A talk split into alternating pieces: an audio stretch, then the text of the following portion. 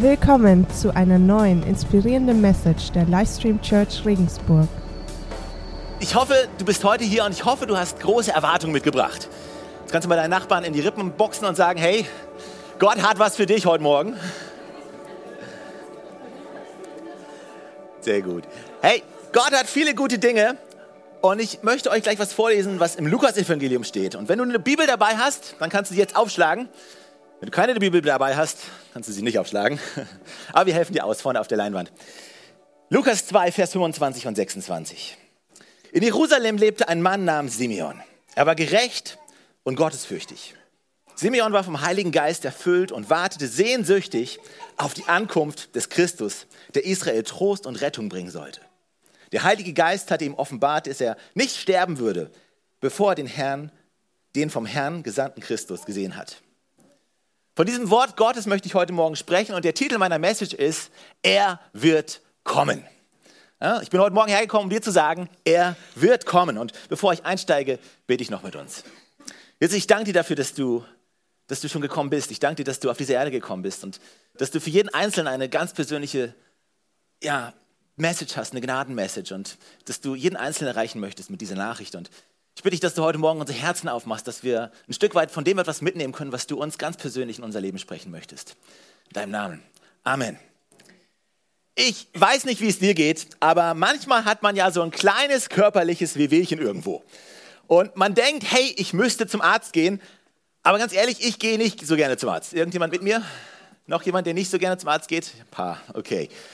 Und wir waren vor ein paar Jahren, es war das erste Mal, nach dem ersten Mal, wo wir aus Indien wiedergekommen sind, von äh, dem Trip aus dem Waisenhaus. Und wir sind gerade zurückgekommen und ich hatte so einen Hautausschlag im Gesicht. Der war irgendwie unangenehm, störte nicht besonders, aber ich dachte, okay, ich habe keine Lust zum Arzt zu gehen. Habe mich entschieden für die Selbstmedikation. Äh, ein bisschen Salbe draufgeschmiert und habe gedacht, naja, ist von alleine gekommen, wird auch wieder von alleine gehen. Aber dem war nicht so. Es ging nicht weg. Es wurde vielmehr noch schlimmer. Es breitete sich aus. Meine Frau bekam es und mein kleiner Sohn bekam es. Und, äh, und das war so der Punkt, wo ich gedacht habe, okay, naja, soll ich jetzt zum Arzt gehen? Oder? Und das ist meistens, meistens sind solche Sachen kurz vorm Wochenende. Ja, Freitagmorgens, wo du denkst, ja, wenn ich heute nicht zum Arzt gehe, dann, dann kommt das Wochenende und dann, keine Ahnung. Und so Freitagmorgens, ich habe gedacht, okay, heute gehst du zum Arzt. Ich hatte an dem Tag allerdings einen Termin am Nachmittag, am frühen Nachmittag, einen wichtigen Termin, den ich nicht verpassen wollte und zu dem ich pünktlich sein wollte. Also rufe ich morgen an, morgens an beim Hausarzt und sage, hey, kann ich kommen? Wie sieht's aus? Und da, ja, kein Problem. Kein Problem, wir kriegen Sie da rein. Heute ist nicht sehr viel los. Heute ist nicht viel los. Okay, also ich fahre zur Praxis, ich komme da an und ich setze mich ins Wartezimmer und ich denke mir, oh weia, ist hier viel los. Aber gut, die haben gesagt, das ist alles kein Problem, also setze ich mich da rein und ich warte und ich warte und ich warte und ich warte und, und irgendwann, ich gucke auf die Uhr, 11 Uhr, dachte, okay, Viertel nach zwölf spätestens muss ich hier raus sein, damit ich es noch schaffe. Ich warte weiter und es ist Viertel vor zwölf. Und ich dachte, okay, vielleicht gehst du noch mal vorne hin zu der Dame und sagst noch mal oder erinnerst noch mal. Bin ich dahin und habe gesagt, hey, wissen Sie, ich, echt wichtig und ich, ich darf nicht zu spät kommen. Und sagt, das ist kein Problem. Sie sind der Nächste, der an der Reihe ist. Und ich dachte, super habe ich wieder ins Wartezimmer gesetzt und gewartet und gewartet und es wurde 12 Uhr. Und dann wurde ich aufgerufen, um ins Behandlungszimmer zu kommen. Wurde dann da reingesetzt und ich dachte, perfekt, wenn jetzt der Arzt kommt, passt alles. Er hat 15 Minuten Zeit, untersucht mich, dann kriege ich noch mein Rezept und dann dampfe ich hier wieder ab. Und dann warte ich da und ich warte im Behandlungszimmer. Fünf Minuten vergehen und zehn Minuten vergehen und ich dachte, was ist los? Ich dachte, kommt der noch? Ich habe keine Zeit mehr, was ist los? 15 Minuten sind vergangen und ich habe gedacht, okay, eigentlich muss ich jetzt aufstehen und gehen. Und äh, dann geht die Tür auf und der Arzt kommt rein. Okay, hat mich untersucht, dies und jenes und meint, ja, die Salbe raufschmieren und wenn es nicht besser wird, Montag nochmal. Und, und dann muss ich ja noch dieses Rezept kriegen. Und diese Sprechstundenhilfe, die schien die Ruhe wegzuhaben. Ja? Und ich habe gesagt, ich habe es echt eilig. Wenn, wenn ich das Rezept nicht innerhalb der nächsten 10 Sekunden in den Händen habe, hey, dann, dann, dann verlasse ich diesen Laden ohne Rezept. Und dann gab sie mir das Rezept und es war, es war kurz vor halb und ich bin rausgestürmt, zum Auto gestürmt, habe mich ins Auto gesetzt und bin mit vorschriftsmäßiger Geschwindigkeit zu meinem Termin gefahren. so oder so in etwa ist das abgelaufen. Äh, aber ich bin quasi noch ungefähr pünktlich gekommen. Warum erzähle ich euch das heute? Vielleicht kennst du so Situationen, wo du wartest und wartest und du denkst, hey, die Zeit ist doch schon abgelaufen. Wo du denkst, hey, jetzt muss es doch passieren. Und wo du denkst, ja, meine Güte, warum passiert es denn nicht endlich? Kennt es irgendjemand? Situation, ja? Cool. Also manchmal warten wir auf etwas wirklich Wichtiges, was passieren soll in unserem Leben. Aber manche Dinge, das ist erstaunlich, manche Dinge, die passieren auf dem letzten Drücker. Manche Dinge, ich, also die passieren einfach nicht dann, wann wir sie geplant haben, sondern sie passieren auf dem letzten Drücker, wenn wir eigentlich schon aufgegeben haben. Und ich saß in diesem Behandlungszimmer und ich dachte, hey, ich muss jetzt hier rausrennen. Der Arzt ist noch nicht gekommen. Und wir denken manchmal, hey, warum, warum passiert es nicht? Bettina hat gerade erwähnt, wir haben den dritten Advent. Eigentlich Adventus Domini, also Ankunft des Herrn, auf die dieser Advent verweist, dieser dritte Advent. Nur zum einen verweist er darauf, dass Jesus Christus, dass der Christus gekommen ist und dass er lebt, dass wir seinen Geburtstag in ein paar Tagen feiern. Aber zum anderen in der Geschichte der Christenheit ist es auch immer eine Zeit, ein Blicken darauf, dass er wiederkommt, dass, dieses, dass es dieses zweite Kommen von Jesus gibt. Und Paulus spricht darüber in seinem Brief an Timotheus. Er schreibt im 2. Timotheus 4, Christus Jesus, der eines Tages die Lebenden und die Toten richten wird, wenn er erscheinen wird, um sein Reich aufzurichten. Also er spricht davon und viele andere Stellen in der Bibel sprechen davon, dass Jesus wiederkommt. Und das ist eine ganz wirklich wichtige Perspektive für uns als Christen, eine Perspektive, die wir im Auge behalten sollten. Aber zugegeben, hey, wir können jetzt hinkommen und wir können sagen, ja, aber das ist ja schon 2000 Jahre her. Ja, wir warten jetzt schon 2000 Jahre darauf. Das ist ganz schön lange, oder? Und keine Ahnung, wie es dir geht. Also meine Beobachtung ist, dass die meisten Christen und mich oft genug mit eingeschlossen, wir denken nicht ständig daran, dass es eigentlich eine wichtige Perspektive für unser Leben sein sollte, die ziemlich wichtig ist, dass Jesus wiederkommt. Aber ganz ehrlich, er kommt wieder. Auch wenn du stirbst, dann kommt er für dich persönlich wieder, aber kommt auch für alle anderen wieder. Er kommt ein zweites Mal. Die Bibel ist da sehr klar drüber. Aber nach 2000 Jahren ist das etwas, was man schon mal so aus dem Blick verlieren kann. Das ist nicht mein Thema heute, das zweite Kommen von Jesus, sondern mein Thema ist dieser Umgang mit diesen Zeiten, wo wir auf etwas warten, was nicht passiert. Wo etwas so lange hinausgezögert wird, dass wir schon gar nicht mehr daran glauben können, dass es überhaupt noch passiert. Und dieses erste Kommen von Christus, das war lange angekündigt. Und es passierte ja auch dann. Wir, wir können das im Lukas-Evangelium lesen, im Lukas 2, Vers 11, glaube ich, ja. Da steht, heute ist euch in der Stadt Davids ein Retter geboren worden. Er ist der Messias, der Herr. Hier sind die Engel, die zu den Hirten auf dem Feld sprechen. Er ist geboren. Ja, es ist soweit. Ja, das ganze Volk hat eigentlich schon darauf gewartet, das ganze Volk Israel. Und jetzt dürft ihr mal raten, wie lange? In, Jesaja, Jesaja 9, Vers 5, da sagt Jesaja das voraus. Er sagt, denn ein Kind ist uns geboren. Ein Sohn ist uns gegeben und die Herrschaft ruht auf seiner Schulter. Und man nennt seinen Namen wunderbarer Ratgeber, starker Gott, Vater der Ewigkeit, Fürst des Friedens. Und diese Ansage ist nur schlappe 700 Jahre vorher gewesen. 700 Jahre. Und da gibt es noch eine ganze Menge anderer Prophezeiungen im Alten Testament auf diesen Messias hin, auf diesen Christus hin, auf diesen Retter, den Gott schicken würde. 700 Jahre. Und dann war da dieser Simeon, ein Israelitenmann, der in Jerusalem lebte oder der zumindest an diesem Tag nach Jerusalem gekommen ist. Und er wusste um all diese Voraussagen. Er wusste, dass der Messias kommen wird, dass Gott einen Retter schicken wird. Aber er wartete. Wir wissen nicht genau, wie lange er wartete, wie lange er schon persönlich auch auf diese Offenbarung gewartet hatte. Das heißt, dass der Heilige Geist ihm gezeigt hat, hey, Simeon, du wirst es ganz persönlich in deinem Leben erleben.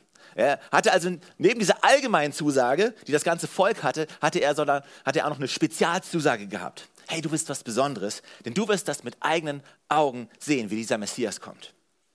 Und Simeon, weißt du, er vertraute auf Gott. Aber Simeon hatte mit Sicherheit ziemlich lange gewartet.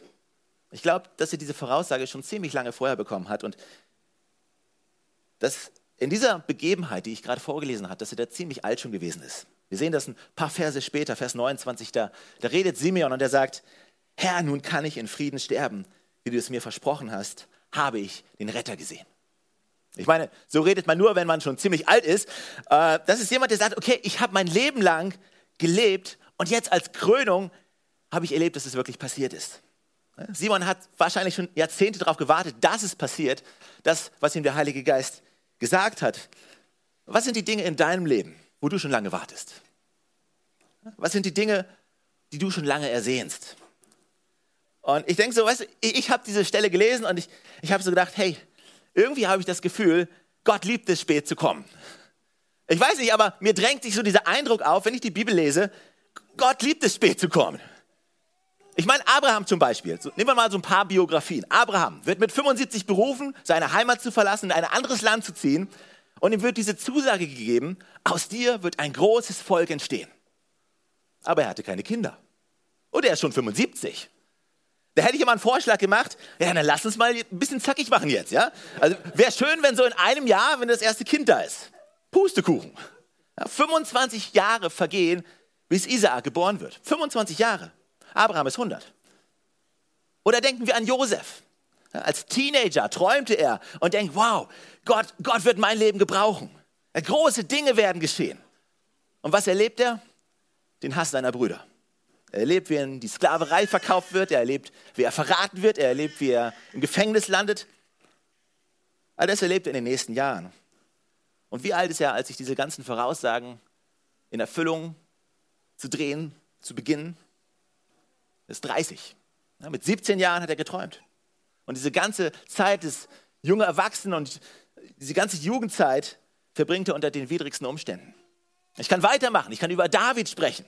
Ja, als Teenager wird er berufen, der nächste König zu sein. Ja, gesalbt vom König Salomo, der nächste König zu sein. Als Teenie. Wann ist er tatsächlich König über Israel und Judäa geworden? Mit 37. Also rund 20 Jahre später. Und die Zeit dazwischen ist eine Zeit, wo er mit dem Tode bedroht wurde. Gott scheint es irgendwie zu lieben, spät zu kommen. Ich meine, er scheint anscheinend unsere Vorschläge, unsere Zeitpläne nicht wirklich ernst zu nehmen. Ich weiß nicht, wie es dir geht, aber ich habe immer Zeitpläne, immer Vorschläge für Zeitpläne für Gott. Aber Gott scheint irgendwie andere Zeitpläne zu haben. Und ich bin heute Morgen hierher gekommen, um dir zu sagen, er wird kommen. Ich bin heute Morgen hier, um dir zu sagen, das, was Gott zugesagt hat, das hält er auch. Gott liebt es, spät zu kommen, aber er kommt nicht zu spät. Ja, Gott liebt es, manchmal kommt er auf den letzten Drücker, wo, wir warten, wo wir sagen, hey Gott, jetzt ist es aber langsam fast schon zu spät. Aber sein Wort ist wahr und es bleibt wahr. Und im Psalm 33, da steht zum Beispiel, denn des Herrn Wort ist wahrhaftig. Was er zusagt, das hält er gewiss. Hey, wir haben diese Aussagen aus der Bibel, damit wir uns daran festhalten können. Damit wir wissen können, hey, das, Gott hat es versprochen und das, was er versprochen hat, das hält er auch. Was hat Gott dir versprochen? Und vielleicht bist du hier und sagst, hey, ich habe eine ganz persönliche Zusage von Gott für mein Leben bekommen. So wie Simon, Simeon. Also Gott hat in mein Leben gesprochen. Ich habe diese Zusage. Aber wie oft wird es getestet? So oft ist es umkämpft. Vielleicht sitzt du auch hier und sagst, ja, ich habe keine Ahnung, was Gott mir versprochen hat. Hey, dann muss ich dir sagen, dann liest du zu wenig die Bibel. Schau in deine Bibel rein, denn die Bibel ist voller Zusagen, die für dich gelten, voller Zusagen, die denen gelten, die sagen, hey, mein Leben gehört Gott, mein Leben gehört Jesus. Ich vertraue ihm mein ganzes Leben an. Voller Zusagen ist dieses Buch. Wenn wir nur ein paar Mal rausgreifen, Jesus sagt, dass er uns ein Leben in Fülle schenken möchte. Leben in Fülle. Vielleicht sitzt du hier und denkst, hey, mein Leben, das fühlt sich nicht gerade so an, als ob es ein Leben in Fülle ist. Ich habe nicht das Gefühl, dass ich ein Leben in Fülle habe.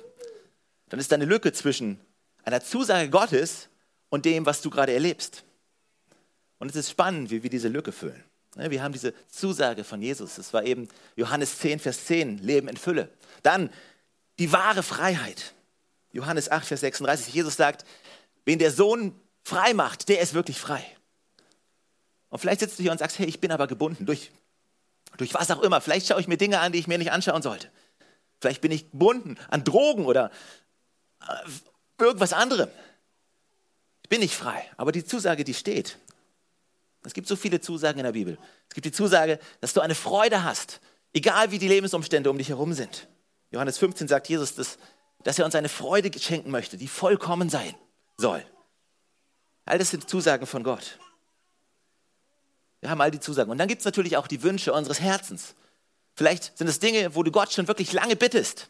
Wo du sagst, hey, ich flehe dich an, Gott, dass du mir einen endlichen Partner schenkst. Oder ich flehe dich an, dass wir endlich Kinder haben.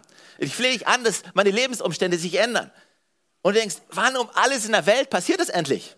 Und du stehst in dieser Spannung. Und genau über diese Spannung möchte ich heute reden. Was tun wir in dieser Lücke?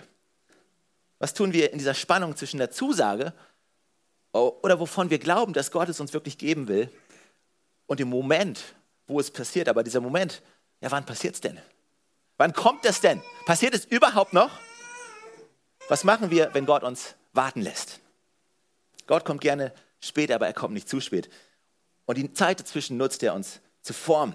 Und wir haben hier Simeon und ist hier, hier bei Simeon, es heißt, er wartete sehnsüchtig.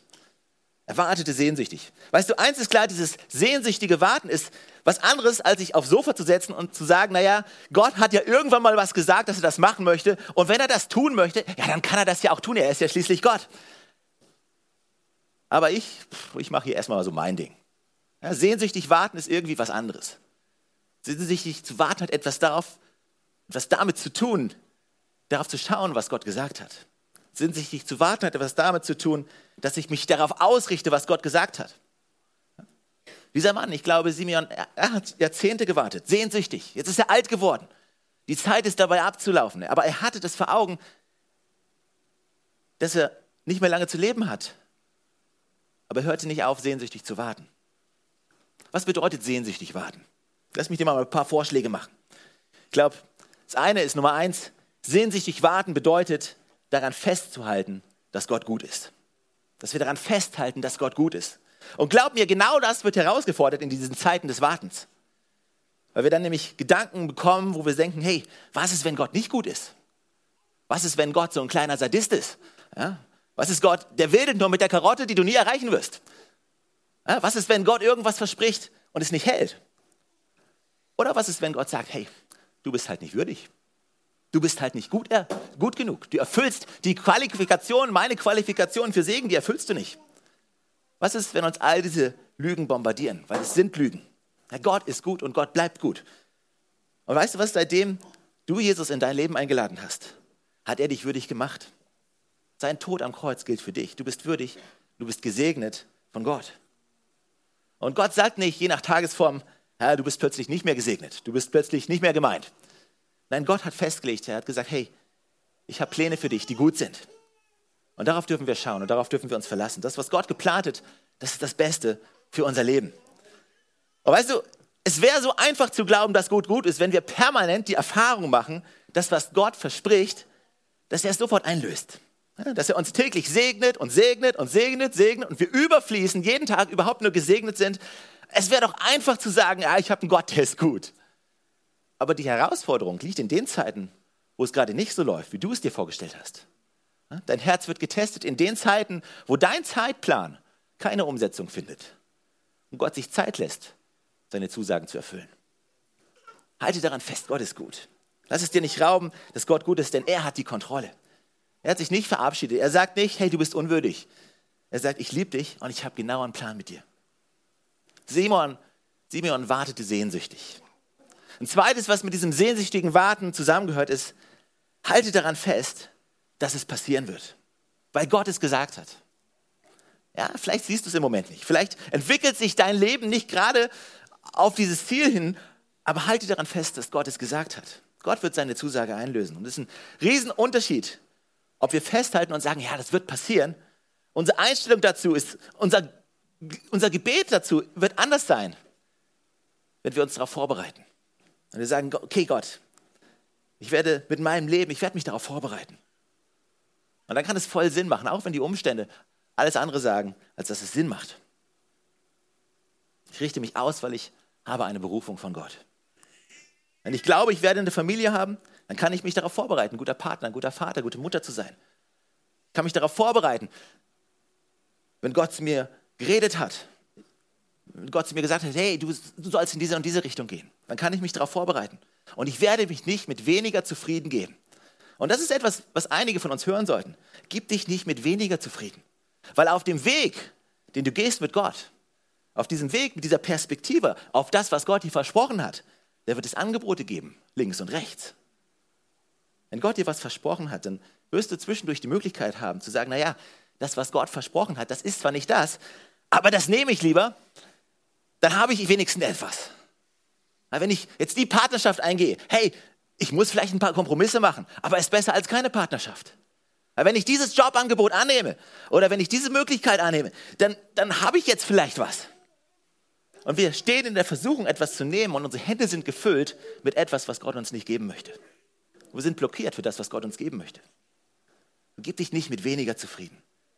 Wenn du eine Zusage von Gott hast, wenn du persönlichen Herzenswunsch hast, wo Gott gesagt hat, hey, ja, das, das ist auch mein Wunsch, dann gib dich nicht mit weniger zufrieden, sondern halte daran fest, dass es passieren wird. Und das hat nichts mit Undankbarkeit zu tun. Manchmal denkt ihr, hey, jetzt hast du die Möglichkeit, jetzt, jetzt mach doch. Sondern es hat etwas mit Unglaube oder mit Glaube zu tun, dass Gott es wirklich tun wird, dass es wirklich passieren wird. Wenn ich das sicher glaube, dann ist das Angebot, was ich jetzt habe, keine Option für mich, weil ich mich mit weniger zufrieden geben würde. Und ein drittes noch, ich glaube, wenn wir sehnsüchtig warten auf die Zusagen Gottes und ihre Erfüllung, dann sagen wir, ich bin treu im Hier und Jetzt. Sei treu im Hier und Jetzt. Und Paulus schreibt darüber im ersten Korintherbrief. Als Diener Christi soll man uns betrachten und als Verwalter von Geheimnissen Gottes. Von Verwaltern aber verlangt man, dass sie sich als treu erweisen. Weißt du, diesen Aspekt, den, den kann man nicht überbetonen. So viele Menschen sagen, ja, Gott hat das mit mir vor. Gott hat einen Plan, eine Berufung, ein Versprechen für mich. Aber weil ich jetzt noch nicht darin stehe, sage ich, na gut, dann lege ich die Hände in den Schoß. Aber Gott sagt, hey, du stehst an dem Platz, wo ich dich hingestellt habe. Und ich möchte, dass du treu bist, da wo du jetzt gerade bist. Dass du treu bist mit dem, was ich dir jetzt anvertraue. Und wenn du treu bist mit dem, was ich dir jetzt gegeben habe, hey, dann kann ich dich über mehr setzen. Dann kann ich den nächsten Schritt gehen in deinem Leben. Aber sei treu dort, wo du jetzt stehst. Vielleicht sagst, bist du hier und sagst, hey, das ist aber nicht mein Niveau. Hier zu dienen und jenes zu tun, hey, das ist nicht mein Niveau. Ja, ich bin berufen, zu Tausenden zu sprechen, zu predigen. Das ist meine Berufung. Und deswegen kann ich nicht die Toilette putzen. Tut mir leid, hey. Hey, dann, dann fehlt dir irgendwie eine Verbindung. Dann fehlt dir das Verständnis davon, mit dem, was dir jetzt Gott gegeben hat, wirklich treu zu sein. Wisst ihr, in unserer Berufung als Leitungsteam, wir, wir starteten vor zehn Jahren Livestream als Projekt. Und das war alles andere als klar, dass das irgendwann mal eine Kirche wird. Das kam erst sechs Jahre später. Es kam, kam wie aus dem Nichts. Aber diese sechs Jahre, die waren geprägt von Vorbereitung. Immer wieder Dinge neu zu lernen. Die waren geprägt von einer Menge Fehlern, die wir gemacht haben. Die waren geprägt von Beziehungen, die wir gebaut haben. Also es ist, ich finde, es ist so wichtig, es ist so ein großer Schlüssel für dein Leben, treu zu sein mit dem, was du jetzt hast. Und ich tue das, was gebraucht wird. Ich diene meinem Gott jetzt mit ganzem Herzen. Ich pflanze mich in seinem Haus. Ich nehme diese Platzanweisung an, die er für mich hat. Weil dann, wenn ich mich in Bewegung mache auf diesem Weg mit Gott, wenn ich sage, hey, was, was ich jetzt tun kann, das tue ich, ja, dann wird er dein Lebensschiff lenken. In eine Bestimmung und immer weiter in diese Bestimmung, die er für dich hat. Lass uns treu sein, da wo wir jetzt stehen. Lass uns festhalten daran, dass es passieren wird. Und lass uns festhalten daran, dass Gott gut ist.